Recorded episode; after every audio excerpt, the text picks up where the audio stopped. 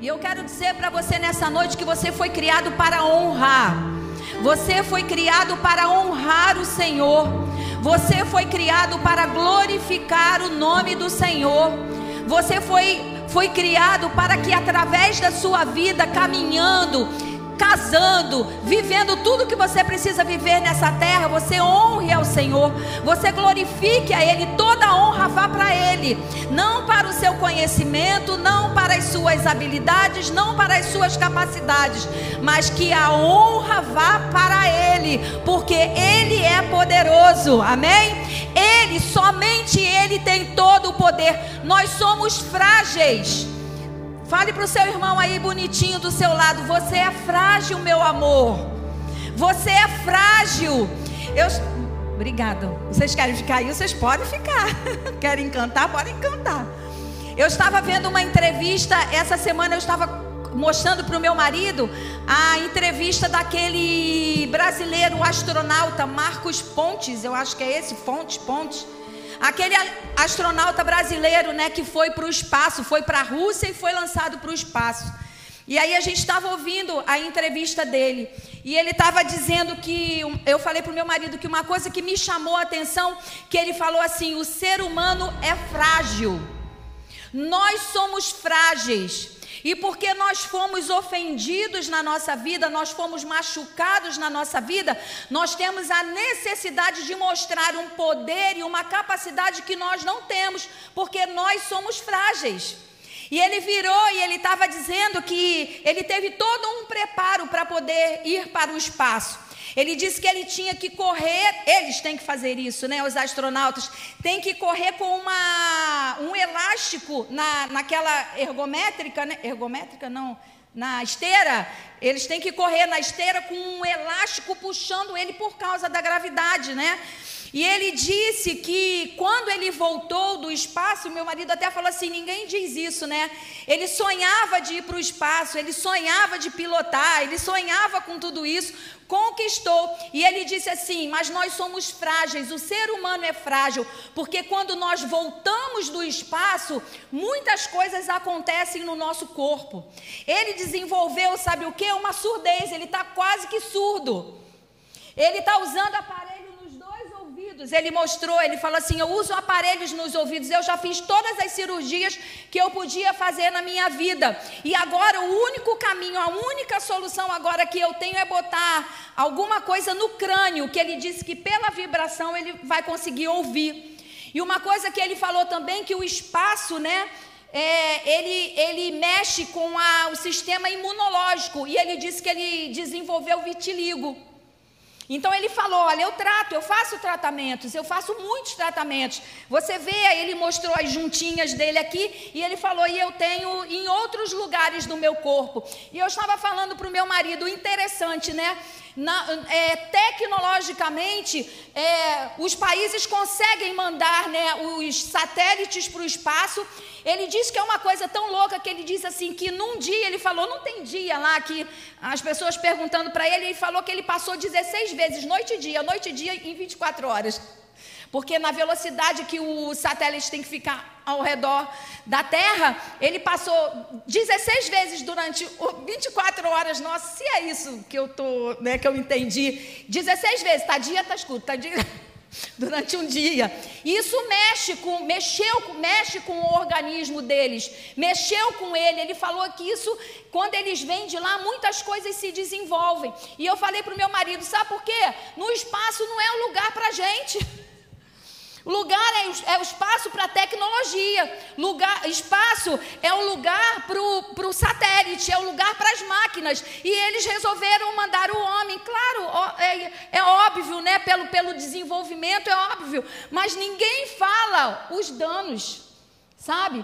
E eu achei tão interessante que ele falou assim: nós somos frágeis. E eu quero dizer para você nessa noite: nós somos frágeis. Se nós não tomarmos conta, Satanás nos devora. Se nós não abrirmos os nossos olhos, se nós não estivermos com os nossos olhos abertos, se nós não entregarmos a nossa vida ali todo dia consagrado ao Senhor, Satanás nos devora porque nós somos frágeis, a nossa carne é fraca. A nossa carne é fraca. E o que, que eu, eu gostaria de compartilhar com você? Eu gostaria de compartilhar a palavra de Deus falando sobre o povo de Deus. Os israelitas, de uma forma sobrenatural, Deus escolhe o, o, o povo dele, ele escolhe Moisés, através de Abraão, de Isaac, de, de Jacó, dos patriarcas, ele vê Abraão, ele escolhe Abraão, e a partir daí, ele separa um povo para ele, os israelitas, os hebreus lá no início e os israelitas.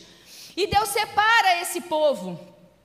E Deus ele dá direções para aquele povo. Só que é, a, gente, a gente sabe que durante 430 anos eles foram para o Egito e ficaram cativos no Egito. E aí Deus levanta quem? O libertador Moisés. Então Deus dá orientações para Moisés. Eu acho que, Vitor, me desculpe, eu não te dei eu, mas eu, é, no início do culto, eu me lembrei desse texto, Deuteronômio capítulo 7. Eu acho que eu não te dei esse, não. Olha o que Deus diz aqui quando Deus, é, Moisés, de uma forma sobrenatural, liberta o povo, é usado para libertar o povo e Deus dá algumas diretrizes. Por causa da fragilidade do homem, Deus sabia que a nossa carne ela é fraca. Deus sabia que Satanás ia querer comprometer a honra dele, atingindo o povo, mexendo com o povo. E lá no capítulo 7, conseguiu? Deuteronômio, capítulo 7. Obrigada, Vitor. Eu não tinha dado esse texto para ele. Diz o texto assim: Quando o Senhor, o seu Deus, os fizer entrar na terra para a qual vocês estão indo, para dela tomarem posse, ele expulsará de diante de vocês muitas nações: os hititas, os girgazeus, os amorreus, os cananeus, os ferezeus, os heveus e os jebuseus. São sete nações maiores e mais fortes do que vocês. E quando o Senhor, o seu Deus, as tiver dado a vocês, e vocês as tiverem derrotado, então vocês, preste atenção na direção que Deus dá para o povo. Então vocês as destruirão totalmente. Não façam com elas tratado algum e não tenham piedade delas. Não se casem com as pessoas de lá, não deem suas filhas aos filhos delas, nem tomem as filhas delas para os seus filhos, pois elas desviariam seus filhos de seguir-me para servir a outros deuses. E por causa disso, a ira do Senhor se acenderia contra vocês e rapidamente os destruiria por quê? Porque nós somos frágeis, aquele povo era frágil, aquele povo dependia de Deus. Olha que coisa interessante, os israelitas, é, eles, eles eram um povo especial, eles eram um povo de Deus, que Deus amava, um povo especial. Era o único povo naquela terra que servia a um Deus invisível, porque todos os outros deuses das outras nações eram fabricados pelas mãos humanas. Então, os israelitas eram um povo especial, separado por Deus, especial para Deus, e era o único povo que não adoravam deuses que eram feitos, fabricados pelas mãos dos homens, vistos. É, eles adoravam a um Deus invisível, porém real. então Deus fala: olha, vocês vão ter que fazer, vocês vão ter que destruir aquele povo, pois é, as, as mulheres desviariam seus filhos de seguir-me para servir a outros deuses. E por causa disso, a ira do Senhor se acenderia contra você, vocês e rapidamente os destruiria. Assim vocês tratarão as nações, derrubem os seus altares, quebrem as suas colunas sagradas, cortem os seus postes sagrados e queimem os seus ídolos. Pois vocês são um povo santo. Você é povo santo. Você é povo separado. Você é povo exclusivo de Deus, nação santa. E aí ele fala assim: Pois vocês são um povo santo para o Senhor, o seu Deus. O Senhor, o seu Deus, os escolheu dentre todos os povos da face da terra para ser o seu povo e o seu tesouro pessoal. Então, olha que coisa interessante: Israel era a única nação que adorava um Deus que não era visível. Israel era a única nação que não tinha um rei. Todas as outras nações possuíam, tinham um rei que as é, governava, que as conduziam. Por que, que Israel não tinha um rei? Porque o Senhor era o rei de Israel. Era o Senhor quem conduzia Israel. Deus separou os profetas, Deus separou os grandes homens de Deus. Deus falava com esses homens e o próprio Deus, esses homens, através do Senhor, eles conduziam o povo e conduziam a nação. E a, a, nação de Israel era uma nação especial. Então o que, que aconteceu? Moisés liberta o povo, Moisés leva o povo para a terra prometida, só que Moisés não entra na terra prometida. E quem entra na terra prometida com o povo? Josué, muito bem, um discípulo de Moisés. Josué era um discípulo de Moisés. E a Bíblia fala que Josué, ele foi, ele ficava grudado ali em Moisés. Ele, ele era um discípulo, ele, ele foi treinado por Moisés. E a Bíblia fala lá no que quando Moisés morre, Josué entra na terra com o povo e o povo vai precisar conquistar aquela terra. Vamos ler, eu quero que você leia comigo, antes disso, Deuteronômio 16. Só que antes, Deus ele havia dado uma orientação para o povo de como o povo deveria se conduzir, os líderes, os reis que viriam futuramente é, a serem os líderes de Israel, como os líderes deveriam se conduzir, se comportar diante do povo. Eu quero ler Deuteronômio capítulo 16, versículo 18. Deuteronômio 16, 18. Diz assim: Nomeiem Nomeiem juízes e oficiais para cada uma das tribos em todas as cidades que o Senhor, o seu Deus, lhes dá, para que eles julguem o povo com justiça. Eu anotei aqui: justiça no, no original significa com retidão, o que é direito ou justo. Olha como um rei, um juiz deveria governar sobre Israel.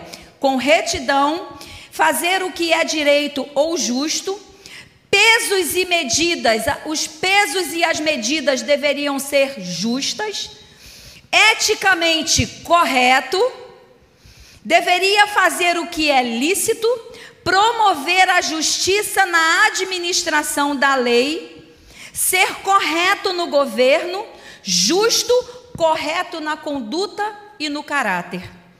Então Deus dá uma orientação e ele fala assim: Deus lhe dá para que vocês julguem o povo com justiça, com retidão, usando a medida certa, fazendo o que é certo, tendo um caráter correto, tendo um caráter decente. Foi a orientação que Deus que Deus deu. Versículo 19: Não pervertam a justiça, nem mostrem parcialidade. Deus está dizendo assim: não tome lado, faça o que é justo. Julgue uma causa com justiça, com pesos e medidas iguais, sem pender para um lado, em detrimento do outro. Não aceitem suborno, pois o suborno cega até os sábios e prejudica a causa dos justos. Sigam única e exclusivamente a justiça, para que tenham vida e tomem posse da terra que o Senhor seu Deus lhes dá. Deuteronômio 17, 14 diz sobre os decretos do rei. Olha a orientação que Deus dá ao rei. Nessa época, olha como que Deus é incrível. Deus é, como eu falei, ele é onisciente, ele é onipotente, ele é onipresente, ele sabe de tudo. Então ainda não existia rei, mas Deus já deu um decreto e ele sabia que lá no futuro o povo pediria um rei. Então ele já ajusta tudo, ele já corrige tudo e ele fala assim no, no versículo 14: Se quando entrarem, olha o que ele Olha o que o Senhor diz aqui: se quando entrarem na terra que o Senhor, o seu Deus, lhes dá, tiverem tomado posse dela e nela tiverem se estabelecido, vocês disserem: queremos um rei que nos governe, como tem todas as outras nações vizinhas. Nós vamos chegar lá.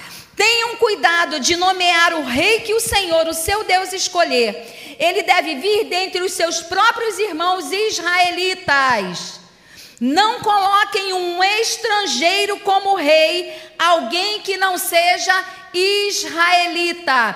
Deus está dizendo para aquele povo: olha, quando vocês entrarem na terra, e eu sei que vocês vão fazer isso, e vocês pedirem um rei, não coloquem um estrangeiro. Por quê? Porque o estrangeiro vai perverter o costume de vocês. E aí ele diz assim: Esse rei, porém, não deverá adquirir muitos cavalos, nem fazer o povo voltar ao Egito para conseguir mais cavalos, pois o Senhor lhes disse: Jamais voltem por este caminho. Se Deus te tirou do Egito, não volte para o Egito. Se Deus tirou você do Egito, da escravidão, da escravidão de algum pecado, da escravidão de algum vício, da escravidão de algum sentimento, de algum pensamento, não deixe que isso retorne, porque você não pode voltar para lá. Você não pode voltar para uma vida de escravidão, porque o que o Senhor tem para você é liberdade. Mas uma liberdade com responsabilidade. Eu vi essa semana com meu marido, há uns anos atrás, eu vi aquele filme da, do Homem-Aranha, né? E uma frase me chocou do tio Ben para ele, né? Eu nunca eu esqueci aquela frase. E essa semana, vendo esse filme novo do Homem-Aranha, bobinho, mas nós vimos, né? É, a gente estava vendo e eles se juntam, né? E eles falam a mesma coisa. É, ele fala a mesma frase que é, o Homem-Aranha disse há tantos anos atrás. Ele disse que o tio Ben falou para ele assim: Grandes poderes requerem grandes responsabilidades. O poder todo mundo quer, mas a responsabilidade as pessoas não querem. O poder é o bônus, todo mundo quer. Dificilmente alguém rejeita uma posição de honra. Dificilmente alguém rejeita uma posição de poder. Eu bato palma para alguém que, quando é colocado ou é, nomeado para uma posição e ele reconhece que ele não tem condição e ele volta atrás e diz essa posição ainda não é para mim. Eu bato palma porque normalmente nós não dizemos não a um cargo, a uma função de poder. Porque o poder atrai o homem, seja um poder de abrir e fechar uma porta, corrompe. É impressionante. Às vezes a pessoa, a única coisa que ela faz é ter um chaveirão na mão e a poder abrir e fechar a porta, mas o poder, esse poder, mexe com a pessoa. E aí é interessante que eu fui ver, né, responsabilidade. É, a responsabilidade, ela tem ônus, tem bônus, que é o poder, e tem o ônus. E eu fui ver o que, que é ônus, né? É peso. A responsabilidade para quem tem o poder é um peso, é algo que pesa, é algo que te cobra, né? E diz, eu vi no dicionário também assim, um esforço aplicado para a realização de algo. Então, se eu tenho um poder, eu tenho uma responsabilidade e eu preciso me esforçar, aplicar força, a, me empenhar para realizar aquela tarefa, é a minha responsabilidade. Só que, infelizmente, o que nós vemos hoje em dia são pessoas que fogem da responsabilidade. Mas nós, como servos de Deus, nós não podemos fugir à nossa responsabilidade. Há pessoas que casam e não querem, querem o bônus do casamento. Estou casado, glória a Deus, aleluia, casei, mas não querem a responsabilidade de viver uma vida casado, de casado, de casada, né? Tem pessoas que querem ter filhos, mas quando tem os filhos é o bônus, né? Teve o filho, tive o filho, mas não quer o ônus, a responsabilidade de ter que acordar ali toda madrugada. A minha sobrinha fala, tia, é de três em três horas. Eu falei assim, bata palma, porque ainda é muito. Não é não, mamãe e papai? É muito. Uma criança que, que dorme a noite toda e acorda só de três em três horas para mamar, é glória a Deus por isso. Há uma responsabilidade. Então eu quero o bônus, mas eu não quero o ônus, eu preciso me esforçar. Meu amado, eu quero dizer uma coisa para você: nós temos responsabilidades como cidadãos brasileiros, nós temos responsabilidades como cidadão no Rio de Janeiro. Eu fiquei chocada esses dias, né? Porque o lixeiro entrou em greve, né? A Conlurb entrou em greve, desculpa, com Lurbe entrou em greve, ou eles, não sei, né? Eu sei que o lixeiro não passou, né? Aquele carro para levar as nossas coisinhas, não passou. E aí, no dia que da greve, teve greve de ônibus, foi um, segunda-feira, eu acho que foi segunda ou terça, foi um dia louco, né, no Rio de Janeiro. E aí, quando eu, infelizmente, nós temos no Rio de Janeiro algumas pessoas que não me entendam mal, por favor, mas eles pegam as coisas para ir vender, mas eles fazem um estrago nos sacos de lixo. Não sei se você já viu. Aqui na Tijuca é uma coisa de louco, tá bom. Tudo bem, é um trabalho, faça isso, mas não desorganize. Na frente de um prédio da, da frente da minha casa é uma sujeira, é uma coisa horrível. No meu não é, porque no meu prédio só se coloca o lixo para fora quando o, lixo, o lixeiro está na rua, o caminhão está na rua. Então eu passei e eu falei para o meu marido, eu falei, Mo, aqui na rua tem um monte de prédio, muito lixo, lixo rasgado, jogado na rua. E eu falei para ele assim, tomara que não chova. Eu falei, Mo, não pode chover. Eu falei, não pode chover, porque o lixo está todo, todo espalhado. Na minha rua era um monte aqui, outro monte ali, outro monte ali. Eu falei, não pode, porque se isso, é, se chover, vai tudo para o bueiro e nós estamos fritos. O que, que aconteceu essa semana? Nunca choveu tanto, né? Mas o que, que aconteceu? Eu passei na minha rua e eu falei, Deus, eu não aceito isso, porque esse lixo todo é responsabilidade nossa. Nós temos responsabilidade. Depois nós reclamamos, nós choramos porque tudo alaga, tudo enche. E aí eu saí e eu tinha aquele clube português que tem na minha rua ali, ele, o rapaz do da frente do clube estava cheio de saco de lixo catando tudo. Eu falei: "Glória a Deus, está catando tudo". Responsabilidade, nós temos responsabilidade. Não é só jogar o lixo para fora. Não é só pegar, ah, eu me livrei do meu lixo, jogo na frente da minha rua e se chover e se vierem levar, levaram, se não vierem, vai ficar. Eu tenho responsabilidades. Eu tenho responsabilidade com a minha nação. Eu sou brasileira e eu tenho responsabilidade com o Brasil.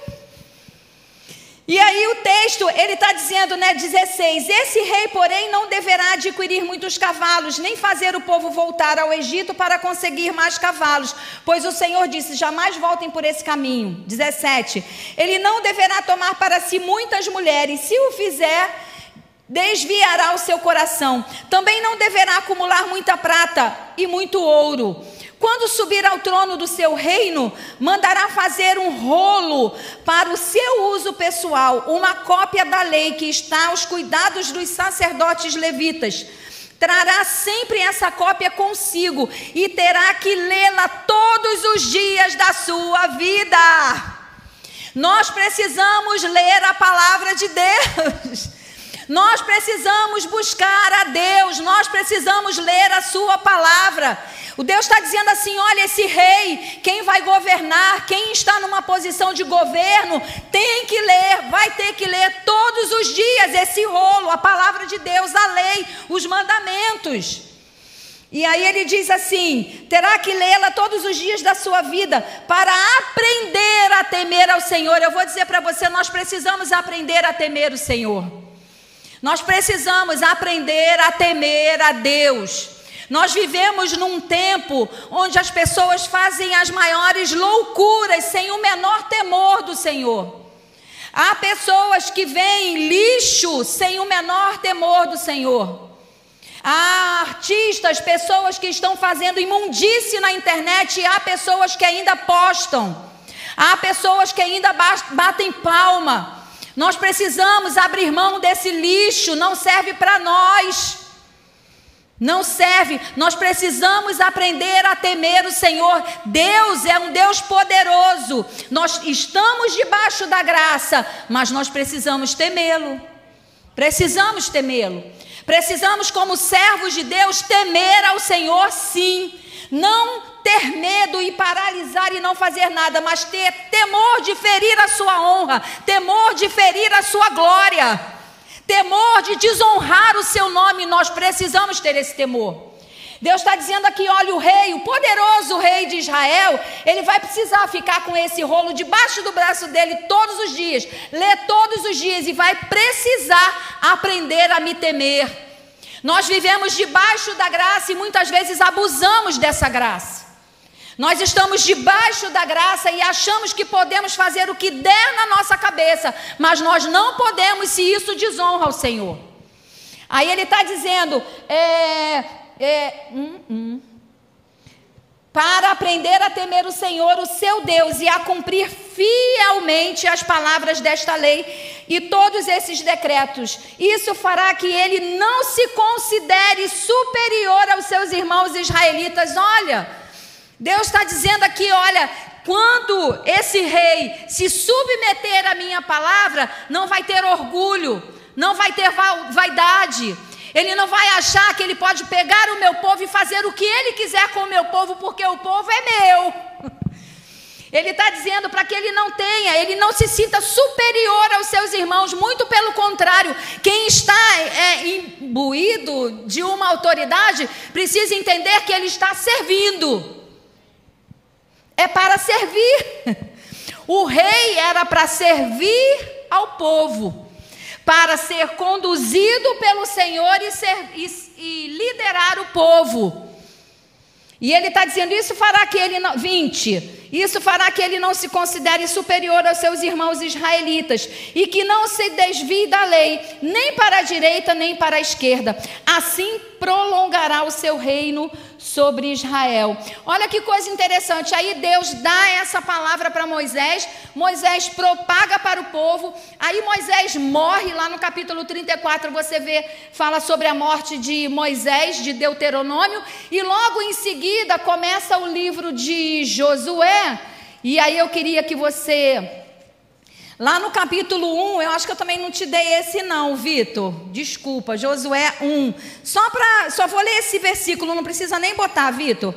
Depois da morte de Moisés, servo do Senhor, disse o Senhor a Josué, filho de Num, auxiliar de Moisés: Meu servo Moisés está morto. Agora, pois, você e todo o povo prepara-se, preparem-se para atravessar o rio Jordão e entrar na terra que eu estou para dar aos israelitas, como prometia Moisés.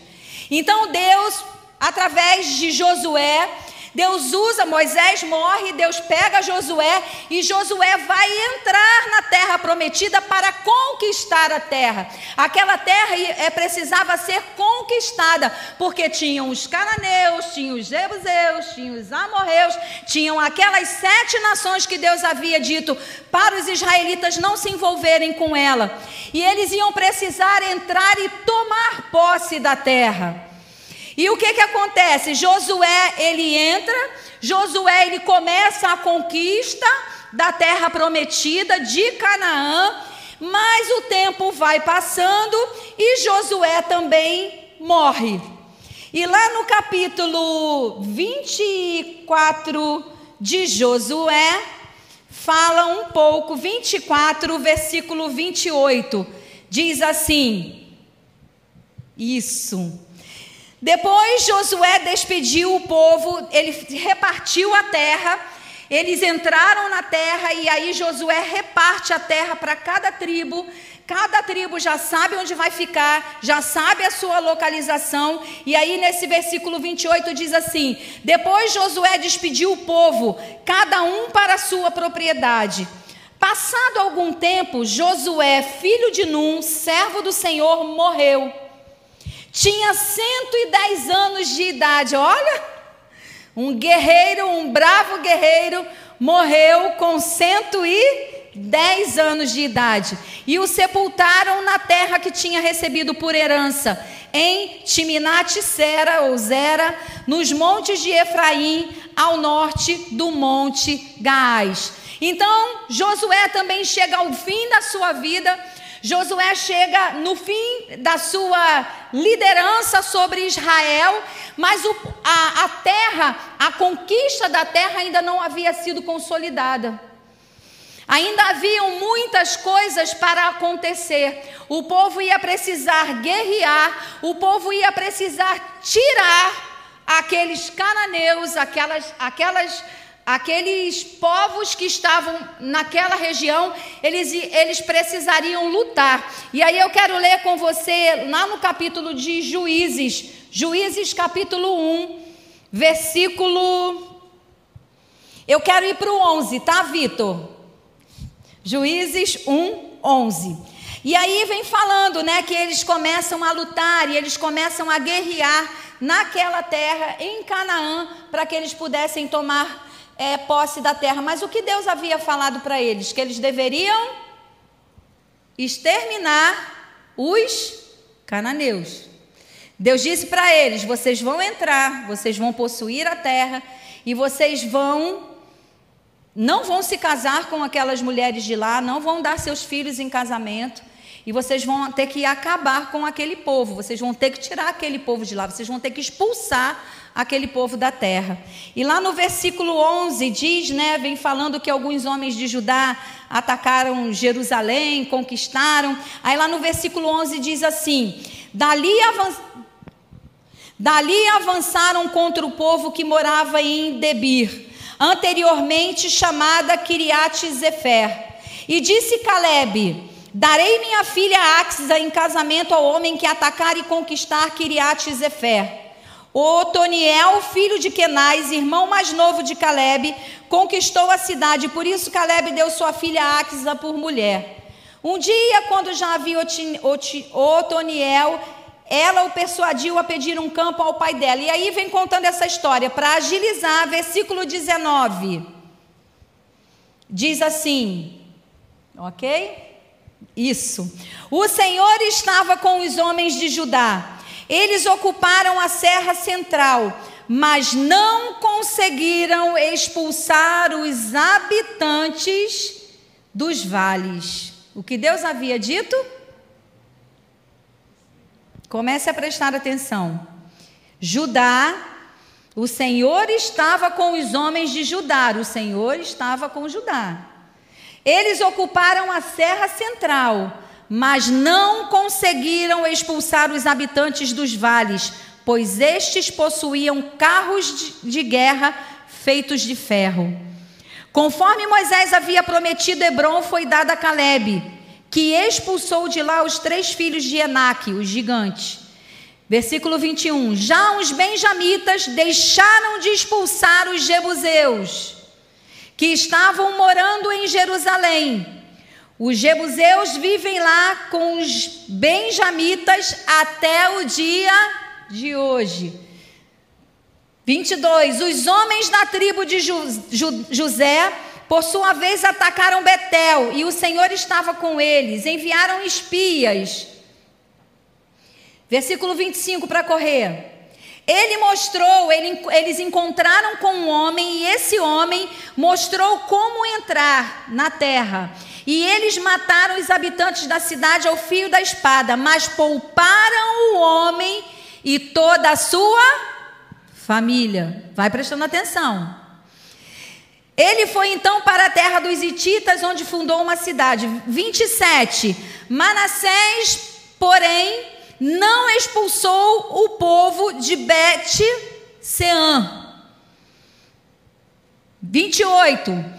Quando Israel se tornou forte, impôs trabalhos forçados aos cananeus, mas não os expulsou. Vocês estão entendendo aonde eu estou querendo chegar? O que o Senhor está querendo falar conosco nessa noite?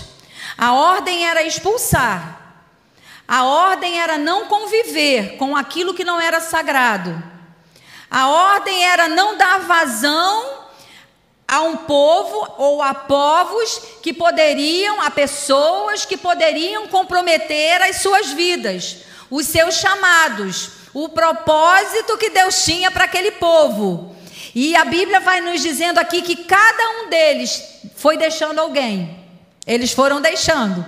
No 29 diz assim: Efraim também não expulsou os cananeus que viviam em Gezer mas os cananeus continuaram a viver entre eles. 30. Nem Zebulon expulsou os cananeus que viviam em Quitron e em Naalol. mas estes permaneceram entre eles e foram submetidos a trabalhos forçados. Vocês estão, estão percebendo? Deus havia dito que eles deveriam expulsar. Eles não expulsaram. Eu não vou expulsar, mas eu vou fazer com que eles trabalhem no serviço pesado, no trabalho pesado, mas eles continuaram na terra. Eles não deveriam ter continuado na terra. E por terem continuado na terra e o povo ter desobedecido ao Senhor, o povo de Deus foi sendo comprometido. A falta de temor ao Senhor, aos seus princípios, aos seus mandamentos, foi comprometendo aquele povo, e aquele povo foi tomando a forma dos cananeus. Os cananeus eu anotei aqui, eu queria dizer para você, os cananeus eles abusavam da licenciosidade. O que é ser licencioso? E eu anotei aqui, é o que abusa da liberdade. A Bíblia fala que todas as coisas me são lícitas, mas nem todas convêm. As pessoas, algumas pessoas usam da liberdade, como a Bíblia diz, para dar ocasião à carne. Então, o licencioso, ele abusa da liberdade que Deus dá. É aquele que agride as, as normas as, a, e convenções sociais. É aquele que é desregrado. É aquele que é indisciplinado e que agride a decência e a ordem. É o licencioso. Os cananeus eram assim. E porque eles não foram é, tirando esses povos do meio deles, olha o que aconteceu Juízes capítulo 2, versículo 1 diz assim: Juízes 2, 1. O anjo do Senhor subiu e eles foram conquistando, foram brigando, e até que chegou num determinado ponto que no capítulo 2 diz assim: O anjo do Senhor subiu a Gilgal, a Boquim, e disse: Tirei vocês do Egito e os trouxe para a terra que prometi com juramento dar aos seus antepassados. Eu disse: Jamais quebrarei a minha aliança com vocês, e vocês não farão acordo com o povo dessa terra, mas demolirão os seus altares. Por que vocês não me obedeceram? Obedeceram. Deus não havia, olha que coisa interessante: Josué morre e aquele povo fica sem liderança. Não ter liderança me compromete. Não ter alguém sobre mim me compromete. Sabe, a liderança, nós precisamos de líderes, nós precisamos de pessoas que nos conduzam, nós precisamos de pessoas que nos orientem, que nos ajudem, que nos ouçam. E aquele povo, quando, quando Josué morre, não tem um ser humano que pudesse substituir Josué. Então o povo ficou o quê? Sem Josué, sem um substituto, sem um líder, sem um rei. E aí comprometeu. E aí Deus diz assim: portanto, agora lhes digo que não os expulsarei da presença de vocês, eles serão seus adversários dentro da terra prometida. Às vezes nós estamos na posição que Deus nos colocou, na posição que nós lutamos em Deus, buscamos em Deus, Deus nos colocou na, na posição que nós deveríamos estar e nós desobedecemos, e nós falhamos, e nós fraquejamos e deixamos de temer ao Senhor. E aí ele está dizendo: ó, jamais, e vocês não farão acordo com o povo dessa terra, mas demolirão seus altares. Versículo 3: Portanto, agora lhes digo que não os expulsarei da presença de vocês, eles serão os seus adversários. E quando eu faço isso, eu levanto adversários, porque o Senhor não está mais comigo. E quem luta as minhas guerras não sou eu que sou inteligente, esperta, capacitada, é o Senhor quem luta as guerras. É o Senhor quem me justifica, é o Senhor quem me ajuda, é o Senhor quem me dá inteligência, é o Senhor quem me dá capacidade. Quando eu não tenho Ele, eu tenho adversários. E Deus está dizendo para eles aqui: olha, e eles serão o quê? Vocês permaneceram com essas pessoas perto de vocês, então vocês vão ter um adversário catucando vocês, oprimindo vocês, sendo rebeldes contra vocês. E ele diz: eles serão seus adversários, e os deuses deles serão uma armadilha para vocês. Meu amado, deixa eu dizer uma coisa para você: não adianta a natureza pecaminosa do homem, ela não muda com o passar do tempo. Nós somos dependentes de Deus. Nós somos dependentes de Deus, a nossa natureza é pecaminosa, nós somos maus, miseráveis. Como o pastor Ângelo falou aqui de manhã, somos miseráveis, os mais miseráveis. Não há bem em nós, não há bem dentro do meu coração. Eu sempre falo que quando há alguma coisa boa que sai de mim, não sai de mim, porque de mim não pode sair o que é bom, a não ser pelo Senhor a não ser direcionada pelo Senhor, porque senão eu vou pelos meus interesses. Entende? E não pelo que Deus direciona, eu vou pelos meus interesses. E ele está dizendo: eles vão ser uma armadilha, o, o, os deuses deles serão uma armadilha. E quando o anjo do Senhor acabou de falar todos os, os israel, a todos os israelitas, o povo chorou em alta voz, e ao lugar chamaram Boquim. Ali ofereceram sacrifícios ao Senhor. Não adianta choro sem mudança. Não adianta choro sem mudança. O choro precisa me levar ao arrependimento, que vai gerar mudança dentro de mim. Quando eu choro, quando alguma coisa me dói, quando alguma que eu sei que eu fiz alguma coisa que eu não deveria fazer e eu choro, esse choro não pode ser apenas é, ah porque ah que pena que eu fiz porque daqui a pouco eu estou fazendo de novo. Tem que ser um choro de arrependimento, porque o arrependimento me muda a direção, muda a minha direção muda o meu comportamento, muda a minha atitude. O arrependimento. Por isso que o batismo é batismo de arrependimento.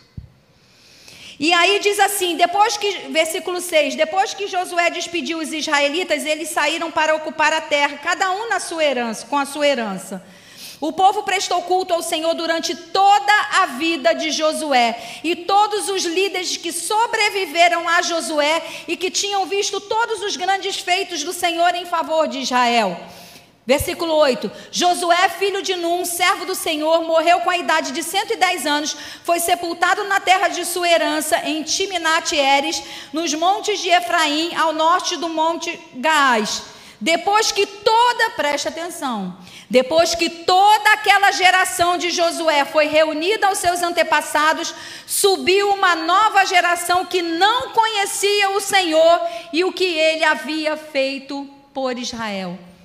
Então, o contaminar, o estar junto com todos aqueles povos contaminados, licenciosos, pervertidos, trouxe uma anarquia sobre o povo de Israel. Trouxe uma anarquia moral e política sobre o povo de Israel. E aquilo foi sendo construído no meio da nação. Eles foram permitindo os postes, os ídolos das nações pagãs e levou esse povo a um ponto que eu quero chegar com você agora no capítulo 1 Samuel. E o que, que acontece? Deus começou a levantar juízes. Como não havia um líder, não havia um substituto para, para Josué, o povo ficou sem liderança. Lá em Juízes tem algumas, tem do, em dois, dois versículos que dizem que o povo fazia o que dava na cabeça. Não tem uma canção assim? Fazer o que dá na cabeça? O povo fazia. Deixa eu ver se eu acho esse texto. Ah, eu não sei onde eu botei. Que pena. Lá em Ju... Ah, eu acho que é o último livro, o último capítulo de Juízes.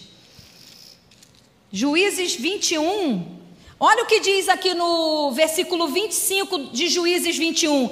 Naquela época não havia rei em Israel. Cada um fazia o que lhe parecia certo. Que fracasso quando não há liderança. Que fracasso é para uma família quando o líder não se posiciona? Que fracasso é para uma instituição quando o líder precisa se posicionar, trazer a justiça, trazer o equilíbrio e ele não se posiciona, tudo vira de cabeça para baixo? Que triste é para uma família que, tem, que, que o líder precisa colocar a ordem. Eu falo, o líder pode ser um pai, pode ser uma mãe que não tenha um pai, que não tenha um marido, mas precisa se posicionar e não se posiciona. Isso é uma tragédia na nossa vida. Isso é uma tragédia na nossa nação quando um líder precisa se posicionar com justiça e não se posiciona, perverte o direito, perverte a justiça. Isso traz danos, isso traz caos para a família, para o Brasil, para nós, para uma instituição, seja dentro de uma instituição. E principalmente quando não há uma segunda geração, uma terceira geração treinada para segurar firme e manter a ordem e manter a decência e tirar toda a anarquia, toda a bagunça. E aí, cada um fazia o que achava certo. Tem, tem coisas horríveis em juízes. Deus vai levantando, a Bíblia fala que Deus levanta um juiz e Israel prevalece, prevalece. Aquele juiz morre, Israel faz besteira novamente. Levanta outro juiz, Israel mantém a ordem. Que interessante, que coisa incrível é a liderança. Nós que ocupamos a posição de liderança, nós não podemos falhar. Nós não podemos errar, porque nós podemos levar um povo a errar. Entende? Você que tem no seu trabalho uma função de liderança, você precisa buscar em Deus orientação, sabedoria. Quem eu boto aqui, Senhor?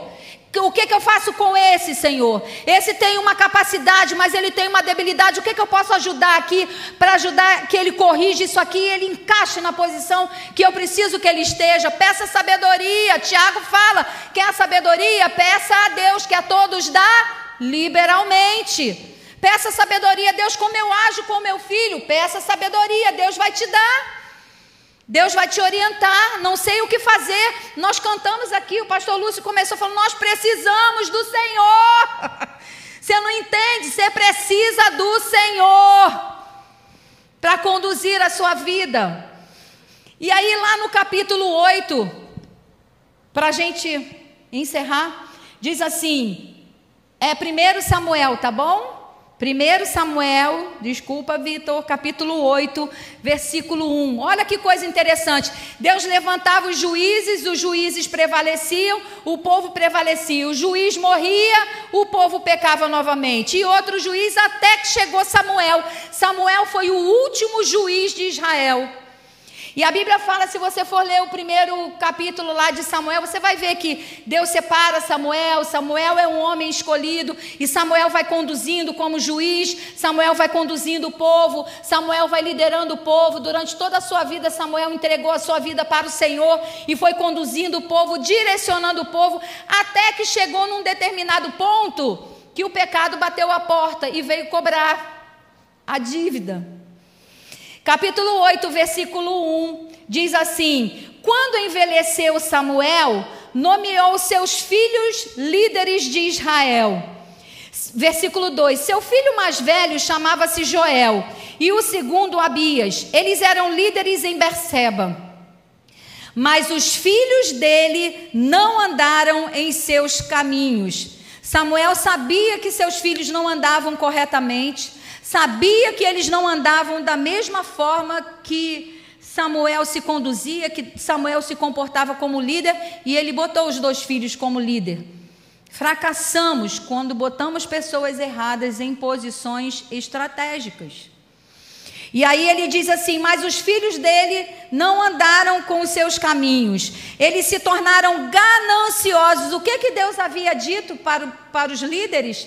Que eles não deveriam ser gananciosos, não deveriam aceitar suborno, que eles não deveriam aceitar a corrupção. Então eles não andaram em seus caminhos, eles se tornaram gananciosos, aceitavam suborno e pervertiam o que? A justiça. Tudo que Deus havia dito para que eles não fizessem.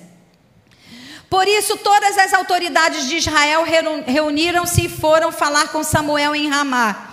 E disseram-lhe: Tu já estás idoso, e teus filhos não andam em teus caminhos. Escolhe agora um rei para que nos lidere à semelhança de outras nações. Olha que coisa.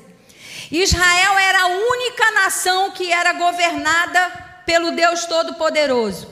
Israel era a única nação que não tinha um rei, que Deus governava através dos seus líderes, dos homens que ele separava, ele orientava e conduzia o povo. E de repente a nação olha o problema: Samuel, você já não tem mais condição de conduzir esse povo. Você colocou os seus filhos, seus filhos são corruptos, seus filhos aceitam suborno, pervertem a justiça, mudam a justiça, trouxeram desequilíbrio. Então, Então nós queremos um rei como todas as outras nações. Deixa eu dizer para você, nós não somos qualquer nação. Nós não somos, nós somos o Israel de Deus. Nós somos o povo de Deus, o povo escolhido pelo Senhor. Nós não somos como as nações pagãs, nós não somos como os povos pagãos, nós somos chamados pelo Senhor para honrar o nome dEle nessa terra. E eles estão dizendo: olha, não, não dá mais, com você não dá mais, com seus filhos não dá mais, nós queremos um rei. Para mim, o problema maior aqui não é que eles desejassem um rei, porque teriam direito de sentar, conversar com Samuel. Samuel está difícil. Samuel, o povo está se perdendo. O povo está se corrompendo, não está dando, a liderança está fraca, a liderança está comprometida. O problema maior para mim, o que mais eu acho que feriu o coração de Deus, foi, foi que eles disseram assim: Nós queremos um rei que nos liderem à semelhança das outras nações. Nós não podemos nos igualar ao mundo. Nós não podemos ver o que o mundo vê. Nós não podemos fazer como o mundo faz. Nós não podemos agir como o mundo age. O nosso reino é outro. O nosso reino é o reino dos céus, um reino de paz, de justiça, de amor, de bondade, de justiça, o que é justo, o que é reto, pesos e medidas iguais. Esse é o nosso reino. O nosso reino não é o reino desse mundo. Então nós não podemos agir como o mundo age. Nós não podemos ser licenciosos. Nós não podemos comprometer a moral. Nós não podemos comprometer a justiça. Nós não podemos comprometer a nossa vida. Nós não podemos comprometer a nossa casa. Nós não podemos comprometer a nossa igreja, porque você leva o nome da nossa igreja. Aonde você vai, você leva mipave estampado no teu peito. Mipave, vai lá um mipave. Está indo lá um mipave. Entende? Você leva mipave, você me leva, você leva o pastorante, você leva a Drica. Pessoas que pagaram um preço para que nós estivéssemos aqui hoje. Uma família que pagou o preço, pastor Ângelo, Drique e Gigi, pagaram um preço. Meu marido fala isso lá em casa, eles pagaram um preço. E nós estamos aqui hoje e nós precisamos honrar isso. Porque a justiça vai vir. Se eu não honrar o sacrifício, a justiça vem. A desonra vem, a vergonha vem. E as pessoas falam: como que vocês conseguem fazer isso tudo? Se consagra. Dedique-se ao Senhor, consagre a sua vida, honre os seus bens, honre, consagre a sua casa, consagre os seus bens, consagre seu dinheiro, consagre seus filhos. Aqui, aqui é o lugar. E eu acho que o que mais doeu no coração de Deus é eles, esse povo falar: nós não queremos ser mais o Israel, nós eu quero ser igual a Rússia. Está amarrado. Eu quero ser igual à Rússia, eu quero ir para a Rússia. Você sabia que na Rússia, se tem um jovem, alguém passando com o telefone, o, o guarda, sei lá como é que dá o nome dos caras que ficam lá, ah, ah, e ele pega o telefone, o que, que você está falando aqui? Deixa eu ver, confisca teu telefone, é isso que você quer? Vai para a Rússia. Logo ali. Vai lá lutar com os russos contra a Ucrânia. Vai ver o que vai acontecer. E eu estava vendo essa, uma reportagem esses dias que fala que aquele cara que fica lá, que eu não sei se é soldado, sei lá o que, que é aquilo, fica lá e se tem um jovem, alguém que está digitando, o que você está digitando? Para quem que você está mandando? É isso que nós queremos? Né? Ah, eu quero ser superpotência, tem bomba atômica. Ai, vai lá. Quero ir para Venezuela. Ninguém quer ir para Venezuela mas querem fazer do Brasil uma Venezuela. Vai pagar o preço? Se, se os líderes, se nós como líderes falharmos na nossa oração, na nossa busca ao Senhor, não somos diferentes. Entende? E quando, porém, disseram: Dá-nos um rei para que nos lidere, isso desagradou a Samuel. Então ele orou. Você imagina que isso desagradou a Samuel. Você imagina o que isso fez no coração do Senhor? Porque era o Senhor quem conduzia aquele povo. Era o Senhor quem falava com aqueles profetas, com aqueles sacerdotes. Era o Senhor quem falava com eles, era direto.